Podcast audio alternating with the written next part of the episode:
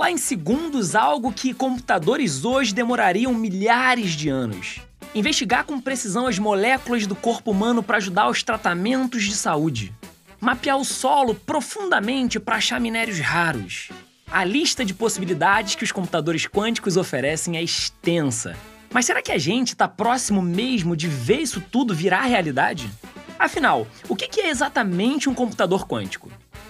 Bom, como sempre nesse podcast, não vai ser só eu que vou responder essas perguntas cabeludas. Hoje a gente vai contar com a ajuda de um ilustre físico conhecido como Paulo Nussensweig, um dos grandes especialistas do Brasil em física quântica. Para começar, vamos de um exemplo bem recente. Uma experiência anunciada pelo Google em outubro de 2019 deu o que falar. O Google anunciou hoje que um computador quântico foi capaz de solucionar em 3 minutos e 20 segundos uma operação matemática que demoraria 10 mil anos para ser solucionada em uma máquina tradicional. Esse feito virou notícia no mundo todo e, apesar da IBM ter posto em dúvida essa comparação de tempo de processamento entre os computadores, uma coisa é fato: o chip quântico funcionou. A demonstração da Google foi muito interessante porque ela conseguiu mostrar que aquele processador, com todas as limitações, já conseguia resolver um problema acadêmico de maneira muito mais eficiente do que o melhor supercomputador clássico que a gente tem hoje. Então, isso sinaliza que a computação quântica está chegando. Você sabe, é claro, aqui eu posso explicar. Esse é um programa que fala de ciência de um jeito divertido e descomplicado, obviamente, sem perder o rigor. A primeira temporada do Talk Show está disponível no Disney Plus. São 16 episódios, um melhor do que o outro. Já aqui no podcast, toda semana, eu, Alan Rodrigues, monto uma hipótese, faço uma pergunta e, como um cientista, verifico as respostas possíveis com os especialistas mais qualificados. Então, eu posso explicar.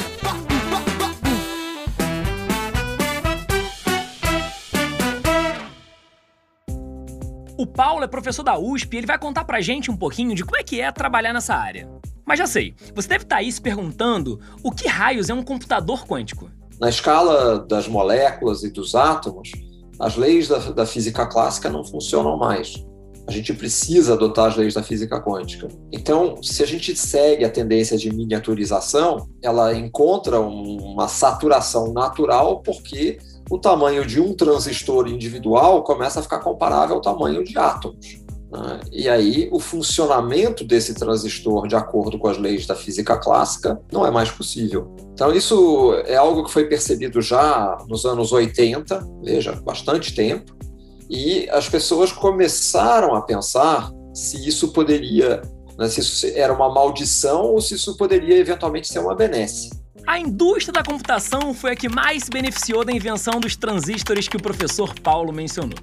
A primeira versão desses dispositivos foi descoberta em 1945 e revolucionou a eletrônica. Por conseguir amplificar a corrente elétrica e também bloqueá-la com um interruptor, o transistor, ele abriu caminho para que equipamentos cada vez menores fossem fabricados. Mas como fazer operar esses equipamentos e chips em uma escala minúscula? Como disse o professor Paulo, quando se entra no mundo subatômico, as leis físicas clássicas já não conseguem mais explicar alguns fenômenos que são observados nesse mundo abstrato aos olhos e mentes humanas. Aí vem um pouco de teoria. A física quântica é conhecida desde os anos 1900. Esse termo tem a ver com a teoria do Max Planck, um dos pioneiros nesse campo. Quantum significa quantidade em latim e é o nome que o cientista deu para a unidade mínima de energia que ele conseguiu teorizar. A partir do quantum, a energia não se divide mais. Com o avanço da chamada computação quântica, o desafio passou a ser estudar e controlar a energia quântica para fazer com que ela pudesse movimentar computadores que seriam capazes de realizar tarefas mais elaboradas. Basicamente, como vamos ver ao longo do programa, o computador quântico ele funciona a partir de uma lógica diferente da usada pelos computadores comuns. Em vez de fazer os cálculos usando bits, eles enxergam o mundo a partir das leis da física quântica. Um interesse de desenvolver processadores quânticos seria, sim, a possibilidade de simular sistemas quânticos. E aí isso pode parecer para né, um ouvinte leigo, pode parecer que é uma coisa de interesse só acadêmico. Bolas, a gente quer resolver problemas de interesse acadêmico, conseguir entender sistemas microscópicos que estão muito distantes do nosso dia a dia Então, para isso, a gente precisaria de computadores quânticos. Né? Por que, que a sociedade deveria se interessar, quer dizer, além, né, é, além daquilo que é uma característica extremamente humana, que é a nossa curiosidade, né? Por que mais a, sociedade deveria prestar atenção? E a resposta é que a gente usa é, materiais cada vez mais sofisticados para resolver problemas que muitas vezes são de natureza extremamente prática. Por exemplo, como que a gente pode desenvolver materiais que sejam capazes de captar e armazenar melhor a energia solar, de modo a mudar a matriz energética né, da qual a gente se serve e permitir que a gente tenha formas sustentáveis, ou seja, a gente não esgote recursos naturais, né, como gás, petróleo, e que ainda por cima poluem a atmosfera. Ah, agora sim as coisas começam a fazer um pouco mais de sentido. Fato é que os computadores atuais ainda falham quando precisam, por exemplo, mapear com muita precisão as moléculas no interior do nosso cérebro. Então qual é a saída? Bom, a saída é usar máquinas quânticas para falar com os sistemas que são quânticos. Esse universo invisível subatômico está sempre em escala dos tais nanômetros. E se algo tem um nanômetro de tamanho, por exemplo, ele vai precisar enfileirar um bilhão dessas tais coisas para conseguir chegar a um metro. Um bilhão, gente. Um bilhão de nanômetros para ter um metro. Agora, afinal, quando esses computadores quânticos vão chegar? Fazer previsões é sempre arriscado, né? especialmente sobre o futuro. A gente pode dizer com algum grau de confiança que é irrealista pensar que nos próximos cinco anos a gente vai ter alguma aplicação comercial uh, de computação quântica aparecendo e muito clara. No prazo de 10 anos, é mais arriscado dizer que isso não vai acontecer. A gente está num momento que foi chamado por uma das pessoas que mais trabalha nessa área, um físico eh, do Caltech chamado John Preskill, é, escala de processadores quânticos ruidosos intermediária. O que quer dizer que os sistemas são ainda muito sujeitos a erros e a fragilidade dos processadores quânticos a erros é muito maior do que processadores clássicos. A dificuldade básica né, de construir esses processadores úteis. É, se essa dificuldade não existisse, nós já conhecemos aplicações em que, em princípio, os computadores quânticos é, seriam muito úteis, né, teriam efeitos práticos claros. Por exemplo, criptografia. Caraca, como é que eu não pensei nisso antes? Uma das aplicações mais diretas dos computadores quânticos é na área da criptografia. Os códigos que a gente usa, a segurança na transmissão de informação que a gente tem hoje, é principalmente baseada num algoritmo chamado RSA, em que eles baseiam o algoritmo na dificuldade de computacionalmente descobrir os fatores inteiros né, os fatores primos de um número inteiro. É um problema computacionalmente difícil. Existe um algoritmo que roda rodaria em computadores quânticos que permite fazer isso de forma eficiente. Então, permitiria quebrar os códigos criptográficos que existem hoje. Tá? É, acontece que uma máquina para fazer isso está muito, muito distante ainda. É, é, a gente não tem a capacidade de produzir uma máquina com o número né, do equivalente dos transistores, tá, o número de portas lógicas que a gente precisaria é, funcionando todas né, com erros controlados para poder rodar um algoritmo desses e quebrar um código. E isso a gente também pode dizer com uma razoável segurança, é muito pouco provável que a gente tenha algo assim nos próximos 10 anos. E pensar que na Segunda Guerra já tinha criptografia, mas os códigos muitas vezes eram desvendados com papel e lápis, gente. Na computação tradicional, nós temos os bits. A grosso modo, é onde as informações são guardadas ou armazenadas. Os computadores tradicionais avaliam um único par de informações por vez, ou seja, na forma binária. Agora corta para o mundo quântico Sai de cena os bits e entram, gente, os qubits, abreviação para bits quânticos. Como as partículas quânticas têm uma capacidade estranha de se sobrepor, os computadores quânticos vão conseguir ler quatro pares de informações ao mesmo tempo. Essas partículas quânticas são mais complexas e instáveis. Por isso, é tão difícil dominá-las para trabalhar dentro de um computador que tem que ser minúsculo. Ou melhor, muito, mas muito minúsculo. A computação quântica é especial porque usa uma matemática mais complexa. Imagina jogar duas moedas no ar. Enquanto o computador normal consegue calcular a probabilidade de se cair cara ou coroa nessas duas moedas, o quântico vai conseguir medir também até que ponto o choque entre as moedas vai interferir na probabilidade da cara ou coroa. Ou seja, ele pode enxergar mais. É impossível você obter uma, certos tipos de informação conjuntas de sistemas quânticos. Então, o padrão é é a gente tratar de posição e, e velocidade de uma partícula, né, para o qual existe a relação de incerteza de Heisenberg, que essencialmente diz que a gente não pode ter informação conjunta da posição e da velocidade de uma partícula com a precisão absoluta. É, esse tipo de propriedade fundamental da mecânica quântica pode ser usado para garantir segurança na codificação de informação, e que se chama distribuição quântica de chaves, né, criptográficas, e hoje existem aplicações comerciais né, e existe criptografia quântica sendo feita já via satélite. É, já houve comunicação feita via satélite entre a China e a Europa, é, e que é comunicação é, segura, né, que seria impermeável a um ataque de alguém que tenha que tivesse um computador quântico.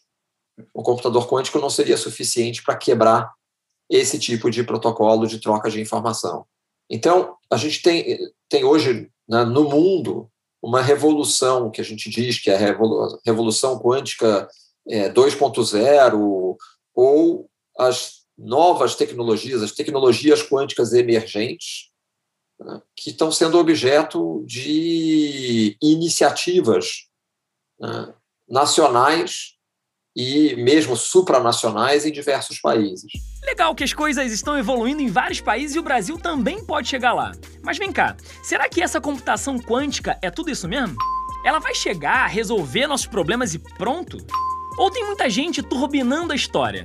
Então, isso aí a gente tem que ser muito cuidadoso. É, o que a computação quântica oferece é o que a gente chama de um ganho de eficiência.